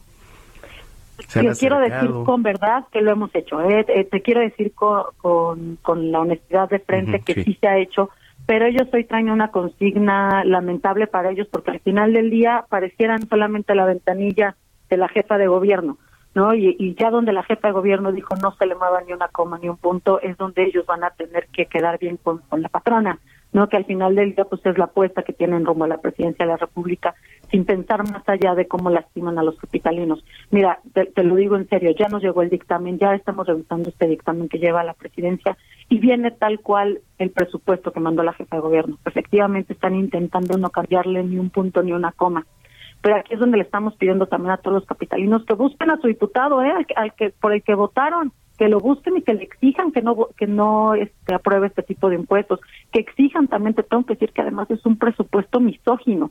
Mira, de, de todo el presupuesto de los de los 237 eh, de los 237 mil millones de pesos, perdón, 34 mil millones de pesos que están proponiendo en este presupuesto, solamente le están asignando a, a erradicar la violencia contra las mujeres 187 mil pesos hay coches que valen más que eso. Es increíble la cantidad de dinero que le están dando a, la, a erradicar la violencia contra las mujeres en, uno de, en una de las entidades federativas con más violencia contra las mujeres. Este tipo de cosas son las que tenemos que alzar la voz. Tenemos que alzar la voz también en, en que le estamos pagando la, la candidatura a la presidencia de la República, a la jefa de gobierno. Ellos están muy molestos con nuestro término guardadito. pero es una realidad. Ellos subestiman los ingresos que va a recibir la capital para que cuando llegue más ellos puedan de manera discrecional y con total opacidad determinar a dónde mandan ese dinero. Y te pongo un ejemplo. Eh, en el informe trimestral que teníamos de septiembre, ya ya este, la Secretaría, bueno, de Finanzas ya nos estaba diciendo que ya tenía eh, un presupuesto que había, más bien, ya había adquirido ingresos por 235 mil millones.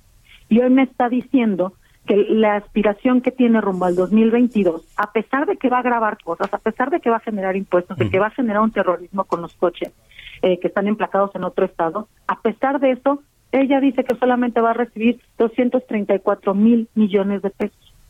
Claramente se está burlando el Congreso de la Ciudad de México. ¿Y qué es lo que hacen con este dinero que les llega adicional?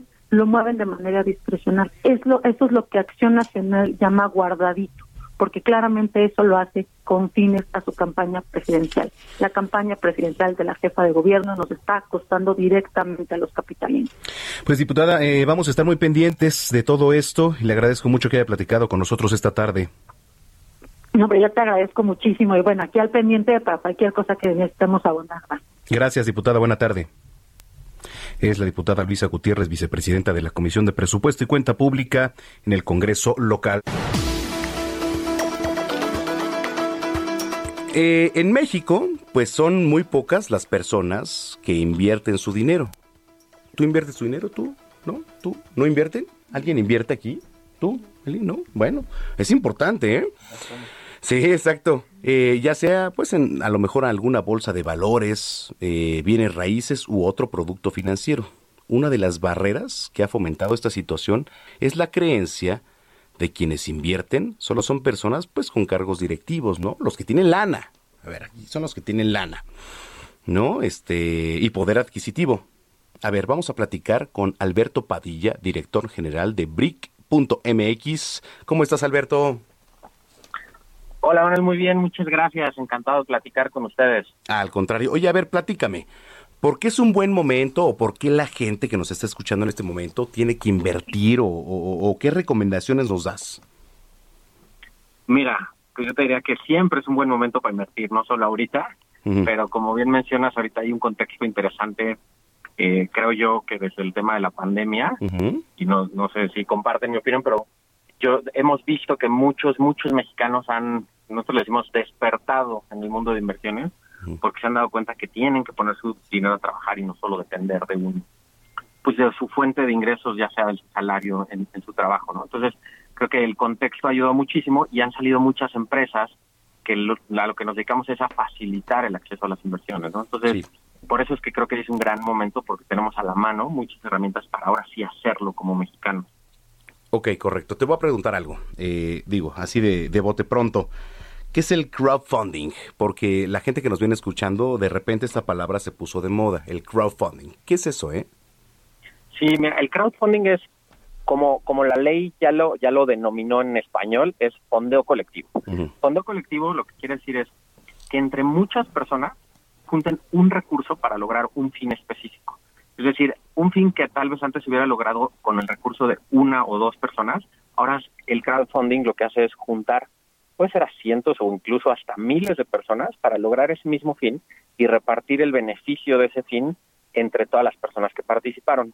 El crowdfunding tiene dos, vamos a llamarle dos tipos de crowdfunding. Está el crowdfunding financiero y el no financiero. El no financiero es un crowdfunding en donde el fin de obtener estos recursos es tal vez simplemente para obtener una recompensa, para hacer una donación, es decir, algo que no, no tiene un retorno financiero de ello. Y el crowdfunding financiero es en donde justamente el fin es de juntar los recursos, es para hacer una inversión, una aportación, ya sea en un negocio, en un inmueble, en un préstamo, para que la recompensa a quienes pusieron ese recurso sea monetaria, es decir, que venga con un, un premio eh, monetario por haber puesto el recurso. Eso es el crowdfunding. Oye, a ver, ¿qué recomendaciones para los que nos vienen escuchando en este momento aquí a través de la señal de, de, Heraldo Radio les das en estos momentos que pues también es una oportunidad, ¿no, este Alberto? Sí, mira, y, me voy específicamente al ejemplo de, lo que hacemos nosotros en Brick.mx. Es, es una oportunidad de entrar a formas de inversión o a proyectos específicos que antes no estaban accesibles para todos. ¿Y por qué no estaban accesibles? Porque se requería mucho dinero. El caso específico de los bienes raíces, que es a lo que nos dedicamos nosotros. Si tú querías invertir en bienes raíces antes, pues tenías que, había de dos, o tener un amigo desarrollador que te invitara desde el inicio al negocio, en donde tal vez te podía pedir, no sé, 500 mil pesos, un millón de pesos para participar, o simplemente tener tú ese millón de pesos para comprarte un departamento o algo así. Entonces estamos hablando de cuánta gente en el país tiene un millón de pesos de sobra para invertir en un inmueble, pues es, es muy poca. Sin embargo, ahora los, esos mínimos de inversión han bajado muchísimo gracias al crowdfunding. Por ejemplo, en el caso de Brick.mx, con solo 500 pesos puedes entrar y tener, obviamente vas a tener un departamento de 500 pesos, pero vas a tener un pedacito, ya sea de un departamento o de una bodega o de un local comercial, que te puede generar rentas y tú ganar de esas rentas ¿no? que te está generando. Entonces, por eso es que es una gran oportunidad, porque ahora está accesible para todos, ¿no? Ahora sí podemos pensar, cuántos mexicanos tienen por lo menos 500 pesos disponibles para poner su dinero a trabajar. Creo que cambia la, foto, ¿no? Sí, sí, tienes muchas. Oye, eh, ¿redes sociales, alguna página de internet donde nos puedas este, asesorar? Claro que sí, mira, nuestra página es BRIC, es B-R-I-Q, Q de queso, punto MX. Y igual nos encuentran en redes sociales como BRIC MX, ya sea en Facebook, en Twitter, en Instagram o en YouTube. Ahí tenemos sobre todo mucho material para animarlos a invertir, ¿no? Eso es lo, lo que para nosotros es muy importante, animarlos. Perfecto. Oye, te agradezco mucho que hayas platicado con nosotros esta tarde. Encantado, encantado cuando, cuando sea necesario, por acá estamos. Muchísimas gracias, gracias. Es Alberto Padilla, director general de BRIC.mx.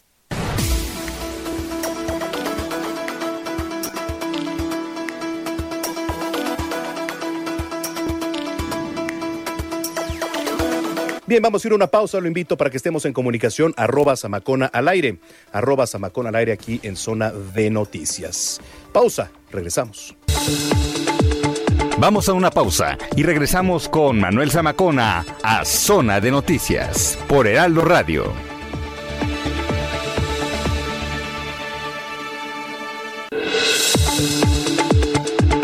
Ya estamos de vuelta. Zona de Noticias con Manuel Zamacona. Entrevista.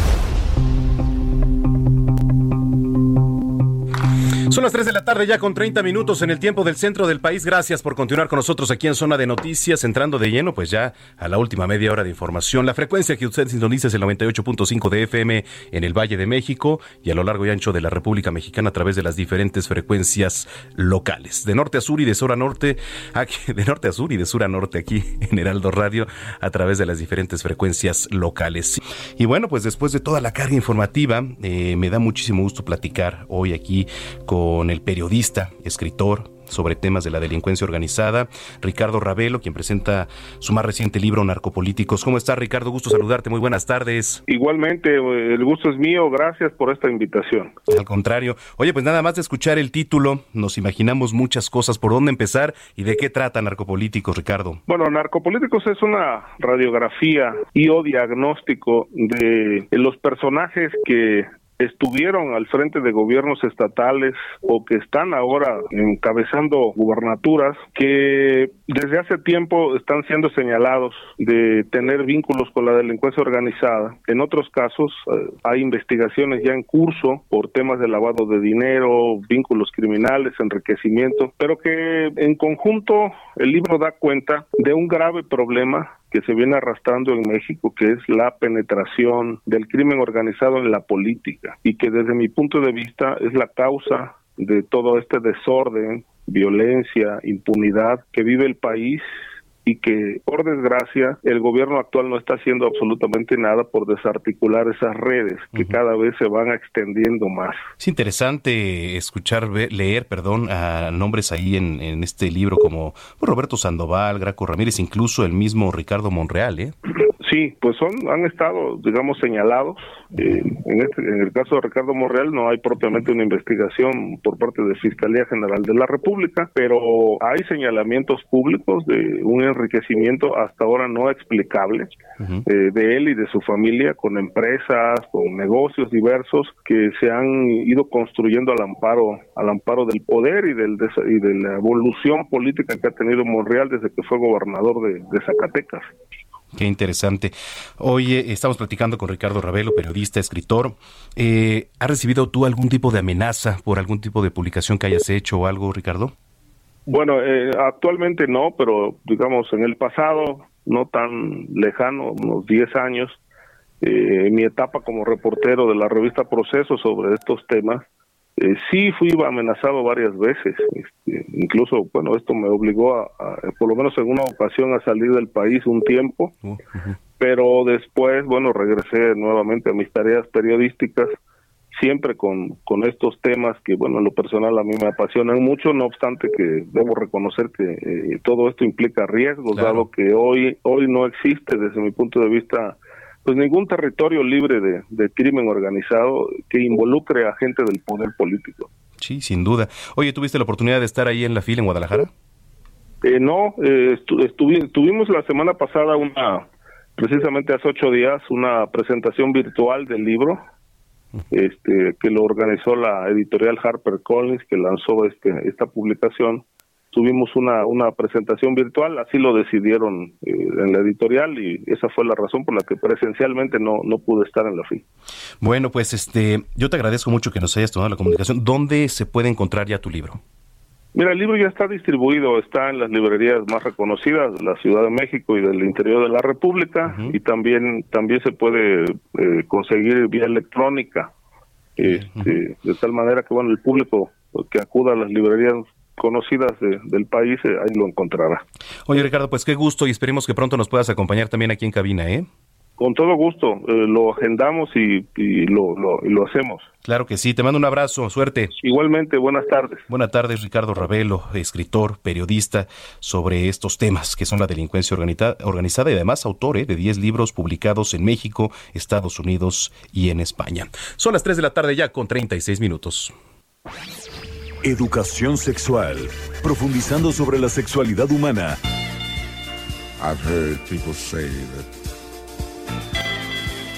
too much of anything. O sea, me encantan las rolas que pones de, de fondo, pues son muy buenas. Además, Barry White eh, siempre fue así como, digo, no él en su persona, porque realmente pues no era un hombre atractivo, ¿verdad? Pero nada más con el simple hecho de que te hablara, bueno, ¿qué tal, eh? Es un vocerón hasta tú, mi querido Puma, efectivamente. ¿Qué importancia tiene la sexualidad en los seres humanos? ¿Verdad? Denise Flores, ¿cómo estás? Denise Flores es nuestra colaboradora y sexóloga de cabecera. ¿Cómo estás? Bien, Manu, buenas tardes. Hola a todos y a todas. Bien, oye, pues a ver, platícanos, ¿por dónde empezar a hablar de la importancia de la sexualidad en los seres humanos? ¿Qué tan importante es? Fíjate que la sexualidad, pues, eh, tiene pues origen desde que nacemos, ¿no? Desde la concepción. Sin embargo, pues a lo largo de toda la historia eh, ha ido tomando pues más eh, valía, ha, ido tomando fuerza en la parte del estudio y tomarlo como una ciencia, porque lo es, ya que podemos a partir de la sexualidad pues estudiar mil y un comportamientos que tienen las personas. Pero fíjate que yo todavía cuando voy hacia las escuelas o cuando nos piden alguna capacitación, escuchan la palabra sexualidad y luego luego pensamos como en las relaciones sexuales, ¿no? Sí, sí, sí. Y entonces, eh, esto es muy chistoso porque realmente la sexualidad pues es, es grande, es variada, es diversa. Y entonces lo que nosotros asociamos con esta palabra pues son las relaciones sexuales cuando pues es más allá, ¿no? Entonces, eh, te voy a explicar más o menos pues en qué consiste la sexualidad. La sexualidad, de acuerdo a el doctor Eusebio Rubio, que es justo uno de los precursores aquí en México de la sexualidad, de la sexología clínica, pues eh, dice que hay cinco esferas de la sexualidad que la componen y por lo tanto pues es esto lo hace más diversa, porque por ejemplo tenemos la parte del estudio de la, de la reproductividad, que es justamente ahí donde van los métodos anticonceptivos, sobre decidir si o no tener hijos o hijas, eh, sobre si voy a adoptar, si voy a ejercer paternidad o maternidad elegida. Esa es la reproductividad. Tenemos la parte del género, que es justo pues cómo nos vamos construyendo de acuerdo a la sociedad en la que vivimos en toda nuestra etapa de vida tenemos la parte del erotismo, que eso es a lo que pues mucha gente a veces asocia la sexualidad nada más. El erotismo es este placer, esta búsqueda pues de nuevas prácticas, de el contacto con el cuerpo, no solamente de nuestra pareja, sino con el cuerpo de nosotros mismos o mismas, eh, viene la parte como de las relaciones sexuales, sobre justo este acercamiento pues ya más íntimo, ¿no? Tenemos también la parte del vínculo, que para mí es lo más importante porque esta, este vínculo que vamos teniendo con las personas durante la vida, nuestra familia, nuestros amigos y amigas, nuestros jefes en el trabajo, nuestros compañeros, toda la gente que se nos va cruzando en el camino, tiene que ver también con la parte de los vínculos. Ajá. Y eh, pues es, eh, esto es como eh, en cómo lo divide el doctor Eusebio Rubio, que pues creo que tiene mucho sentido porque pues no solamente somos en una parte donde nos desarrollamos, ¿no? O sea, tenemos mil y un cosas también como seres humanos en donde podemos eh, desarrollarnos y más en la parte pues de nuestra sexualidad trabajarla eh, día con día. Ajá, entonces me gustaría que nuestra audiencia que nos está escuchando pues eh, le entre también a la parte, por ejemplo, de de ver cómo anda su sexualidad en la parte afectiva, ¿no? O en la parte también del erotismo, en la parte de cómo anda viviendo pues su realidad en cuestión de género y de ahí pues partimos también de muchas cosas chidas que salen pues de las personas. A mí me encanta. Amo, amo esto. La verdad es que sí, hay que autoexplorarnos, hay, hay que conocernos, porque desde ahí comienza nuestra sexualidad, ¿no?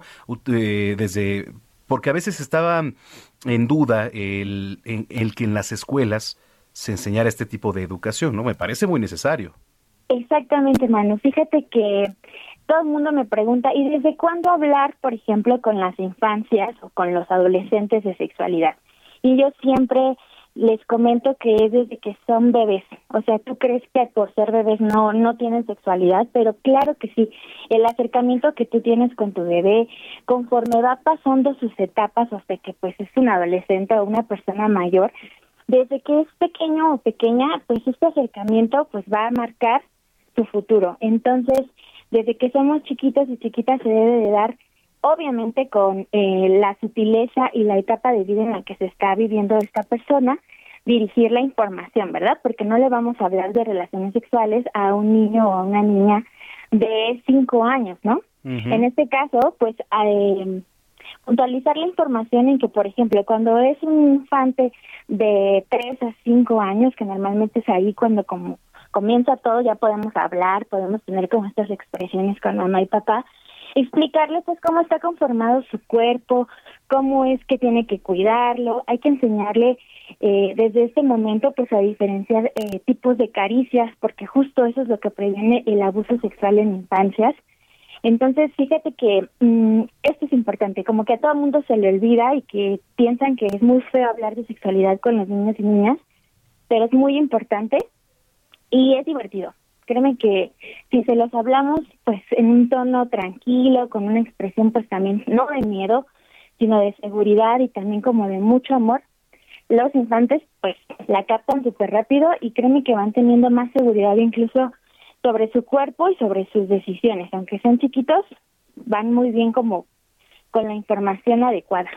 Y ya cuando van teniendo pues una etapa de vida en la secundaria, en una primaria alta, pues ya van teniendo eh, más dudas acerca de, por ejemplo, pues, eh, por qué a lo mejor comienzan a tener más afinidad jugando con niñas, jugando con niños, a lo mejor si tienen, eh, desafortunadamente pasa pues en esta etapa como el contacto con el material sexualmente explícito o pornografía, este hay que eh, poner foco en eso porque normalmente te empiezan a detonar conductas como que pues dices, ay, ¿y ahora qué le pasa? ¿No? ¿Por qué está, por qué está viendo eso? Y entonces es ahí cuando caemos en la situación de que pues no está recibiendo la información adecuada y pues obviamente puede tener este chiquito o chiquita pues más conductas eh, referentes a conocer más sobre este tema, pero pues sabemos que no es la etapa adecuada. Entonces, por eso es muy importante aterrizar la información sobre salud sexual de acuerdo a, su edad y por eso pues hay muchas ahorita como controversias en la parte de, de si se debe de dar a temprana edad o no, pero la respuesta es que sí, porque así se evitan incluso en un futuro embarazos no planeados e infecciones de transmisión sexual, este conductas sobre violencia sexual inadecuadas, este ¿qué otra cosa? Pues las personas crecen más felices, más seguras Muchísimas gracias y estén pendientes también de las redes sociales. Gracias, Denise, y nos escuchamos la próxima semana. Así es, gracias Manu, cuídate mucho. Gracias, gracias Denise Flores, aquí en Zona de Noticias. Heraldo Radio, la HCL se comparte, se ve y ahora también se escucha. Junio, junio es el mes del orgullo y por eso, pues hoy vamos a hablar de este libro, Un hombre en tacones. Un hombre en tacones. Es la crónica de la afortunada transformación de un hombre gay. En la línea telefónica, Omar Ramos, ¿cómo estás, Omar? Manuel, muy buenas tardes. Muchísimas gracias por el espacio. Muy contento y agradecido por permitirme hablar de mi primer libro, Un hombre en tacones. Muchísimas gracias. Oye, a ver, platícanos. ¿De qué habla Un hombre en tacones? Un hombre en tacones es justamente el relato de un hombre gay cisgénero, que soy yo, y que me convierto en el pretexto para contarles una historia en tres bloques eh, que han sido fundamentales en mi vida la identidad y la expresión de género, cómo nos estamos conociendo los hombres gays en la actualidad a través de las aplicaciones para conocer personas y la salud sexual a través de la PrEP o la profilaxis preexposición, el método de prevención más eficaz frente al VIH con un 99% de prevención aún sin el uso de condón. Estos son los temas básicos y fundamentales en un hombre en tacones y antes que todo es una investigación con más de 50 especialistas en medicina, psicología, sociología, psiquiatría, tecnología, para abordar todos estos temas y que la gente se lleve una narrativa, pero también se lleve un documento periodístico. Eso es muy importante. Eh, ¿Qué tanto crees que ahora en nuestro país haya avanzado este tema del respeto a, a los géneros y a la comunidad LGBT? Creo que ha habido un avance, un avance ligero, pero lo ha existido. De hecho, ya tenemos cómo nombrar las violencias en las escuelas y ya le llamamos bullying y ya lo consideramos un problema social y por supuesto que, ha, que se ha ido avanzando en cuanto a, a, derechos. Recientemente dos estados más se sumaron a los estados en donde se puede llevar a cabo el matrimonio entre personas del mismo sexo, pero todavía hace falta mucho trabajo por hacer. Seguimos siendo el segundo país con más asesinatos de personas trans, entonces hay trabajo por hacer, hay avances y creo que la información es determinante para que sigamos avanzando hacia el lado correcto y eh, hacia el respeto como sociedad, que creo es lo más importante. Sin duda. ¿Dónde podemos encontrar un hombre en tacones? Un hombre en tacones está disponible en todas las librerías de, más prestigio en el país. Por supuesto, también está en sus versiones eh, digitales en todas las plataformas. Toda la información sobre el proyecto Un Hombre en Tacones la pueden encontrar en el sitio hombreytacones.com y hoy estrenamos el podcast Un Hombre eh, en Tacones, ah, disponible en las plataformas de podcast más importantes donde tendrán las entrevistas a todos estos especialistas ahora en formato podcast, para que ustedes puedan entrarle al proyecto de la manera que más les guste. Perfecto. Oye, ¿alguna red social? Hombre y Tacones, arroba Hombre y Tacones, tanto en Twitter como en Instagram. Buenísimo, pues así estaremos. Eh, oye, yo te agradezco mucho que hayas eh, hablado en este espacio y estamos en comunicación. Manuel, muchísimas gracias por el espacio. Estamos en contacto. Gracias, es Omar Ramos, autor de Un hombre en tacones. Cine, cámara, acción. Con Gonzalo Lira.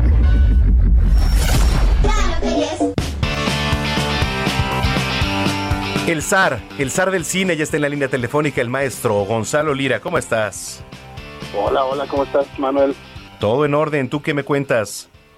Pues yo, mira, preparándome para, para mi segundo día del Corona, que andamos también haciendo cobertura. Oh, sí. Este, que ha sido una cosa extraña. Digo, a mí también me, da curiosidad, regresando, por ejemplo, del Festival de Morelia, haber visto pues el primer festival ya, eh, pues digamos que no con, con la pandemia terminada, obviamente, pero al menos sí con la población casi toda vacunada y por lo tanto más apertura, pues ahora es lo que está pasando con, con el corona, que pues no sé si es por una cosa de cupo limitado, pero sí se ve menos gente que, que en años pasados, lo cual pues también este da un poquito más de confianza, ¿no? De andar por ahí.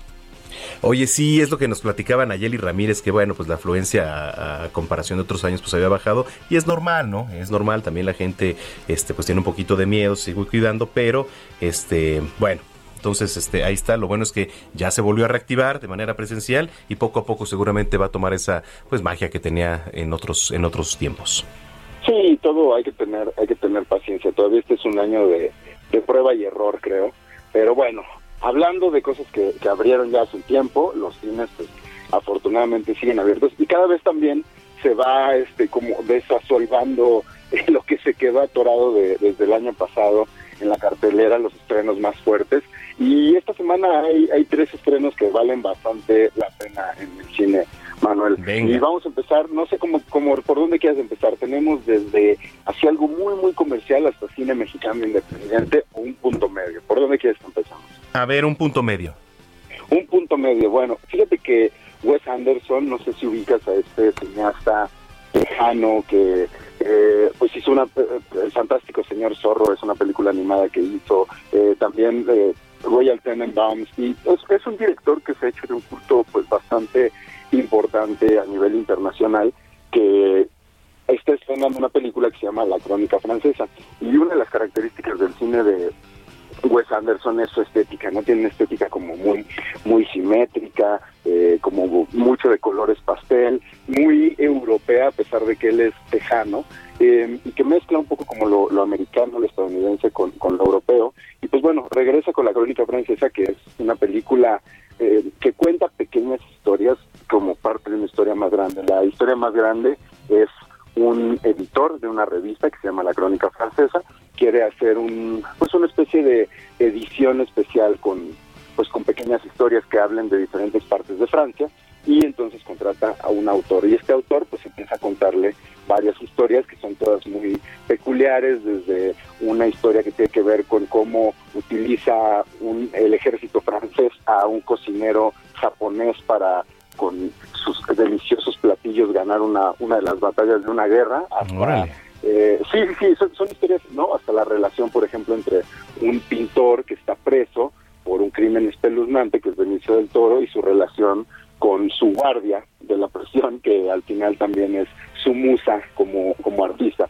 Entonces, juega mucho como con, con cosas desde lo más sofisticado, pero también lo va revolcando con, con la vida cotidiana. Y la verdad es que a mí me gusta mucho cómo funciona esta película, porque si no están familiarizados con la estética de Wes Anderson, creo que se van a llevar una grata sorpresa porque van a ir viendo pequeñas dosis, no se van a hartar que de repente es un poquito empalagoso y sobre todo se van a divertir y se, y se van a reír. Ahora, si lo que les gusta es vámonos todavía más a lo independiente, el cine mexicano, el cine mexicano independiente. Quieren ver algo, quieren ver algo bueno, porque también es verdad que no siempre hay cosas buenas en el cine mexicano. Sí, oye.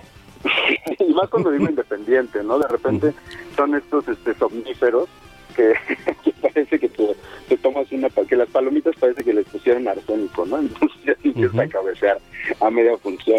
Eh, pero Blanco, Blanco de Verano no es el caso, Manuel. Blanco de Verano es una un drama familiar, es la historia de un chavito de 14 años que tiene una relación súper cercana con su mamá y cómo la llegada de un novio nuevo pues hace que él que está en plena adolescencia empiece a cuestionar esa relación tan cercana que tiene la mamá porque ella pues le empieza a cerrar ciertas puertas, empieza a querer confiar pues que él al ser un adolescente en vías de convertirse en un adulto pues se va a independizar pero pues al mismo tiempo él tiene este dilema de pues del nuevo galán que entre que le, le, echa ganas pero pues no deja de ser no su papá este no deja de ser el que le está alejando de su madre. Y la verdad es que suena muy simplona la, la película y realmente es sencilla pero lo que vale la pena son las actuaciones de eh, pues del elenco no Adrián Rossi que hace el personaje de, este chavito un jovencito de 14 años está tremendo, tiene una presencia en cámara y es súper convincente. Y además es un poco una historia autobiográfica eh, sobre el director Rodrigo Ruiz Patterson, así que si quieren ver como una historia familiar, tierna, mexicana, bien hecha y bien actuada, yo les recomiendo Blanco de Verano. Y la semana pasada, no sé si te acuerdas que hablamos un poquito de los cazafantasmas y que te dije, te la voy a guardar para la próxima. La de los cazafantasmas, sí, que justo le vamos a platicar, sí, exacto. ¿Ya la pudiste ir a ver o no? No, no la he visto, Gonzalo, no he visto. Y, y fíjate que iba a ir al cine y este y dije, no, a ver, no hay buena, si se me pasó esa de los cazafantasmas, ¿tú crees? Bueno, apenas se estrenó el jueves, entonces una de esas cuando lo planeaste todavía no estaba en cartelera, pero yo les recomiendo muchísimo que la vayan a ver. A lo mejor van a decir, bueno, pero pues es una película de los cazafantasmas, ¿no? ¿Qué puede tener de bueno? La película la dirige Jason Reitman, que es el hijo de Ivan Reitman, que hizo las primeras películas. Entonces, desde ahí hay un enlace eh, interesante, porque además Jason Reitman no es un director que usualmente haga películas comerciales. no sé si recuerdas, por ejemplo, esta película Juno, que estuvo nominada al Oscar de una chavita que se embaraza muy jovencita y estuvo nominada eh, en ese entonces Ellen Page, que ahora es Elliot Page, ahora se le conoce como Elliot Page. Y, y es una película, pues todas las películas que hace este director son como muy íntimas, como que cuentan historias desde lo cotidiano. Y de repente pensar en una película de cazafantasmas de esa forma, pues como que no, no tiene mucho sentido. Como que cazafantasmas te imaginas acción, comedia, fantasmas, ¿no? Un poquito de terror. Y sí tiene todo eso, pero al mismo tiempo que es este el hijo del director original que te está contando una nueva historia, también esta nueva historia incluye nuevos personajes que no se las quiero echar a perder, pero de una u otra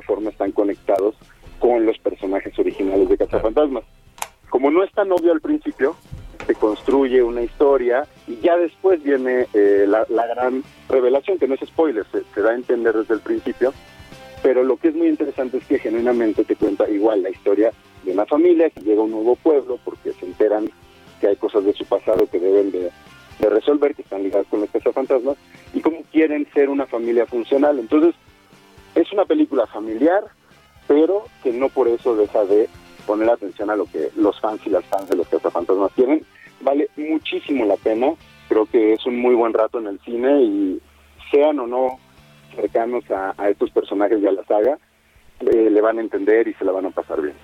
querido Gonzalo. Oye, tus redes, nos vamos, pero antes tus redes sociales, por favor.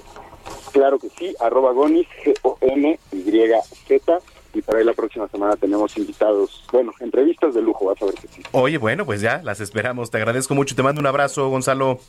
Igualmente, otro de regreso. Gracias, Gonzalo Lira, aquí en Zona de Noticias. Bueno, pues muchísimas gracias. Gracias por habernos acompañado. Nuevamente le reiteramos, eh, si usted no nos escuchó el día de ayer, nuestros buenos deseos, nuestras buenas vibras para todos y cada uno de ustedes y que este año 2022 sea mucho mejor que el anterior. Les mandamos un gran abrazo, pásenla muy bien. Yo soy Manuel Zamacona y nos escuchamos el próximo sábado aquí en punto de las 2 de la tarde. Gracias y hasta entonces. El Heraldo Radio presentó Zona de Noticias con Manuel Zamacona. Los esperamos la próxima semana en Zona de Noticias, el epicentro de la información.